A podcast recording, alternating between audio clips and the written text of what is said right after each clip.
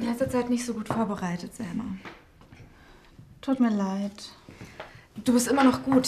Ich meine nur, ist alles in Ordnung? Ja, ja, ich habe nur viel Stress. Dein Praktikum ist wohl ziemlich anstrengend, ha? Ja, aber es macht auch großen Spaß. Architektur ist super interessant und mein Chef ist sehr zufrieden mit mir. Ja, alles andere würde mich auch wundern. Wir nehmen gerade an einer Projektausschreibung teil. Das ist total spannend. Aha, worum geht es denn?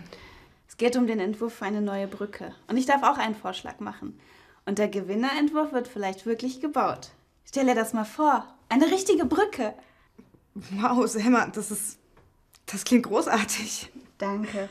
Aber es ist eigentlich ein Wettbewerb für junge Architekten. Die können und wissen natürlich viel mehr als ich. Es ist also sehr unwahrscheinlich, dass ich gewinne. Aber es ist ein Anfang.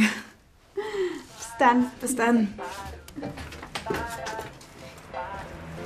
Ich bin schon sehr gespannt auf deine Brücke.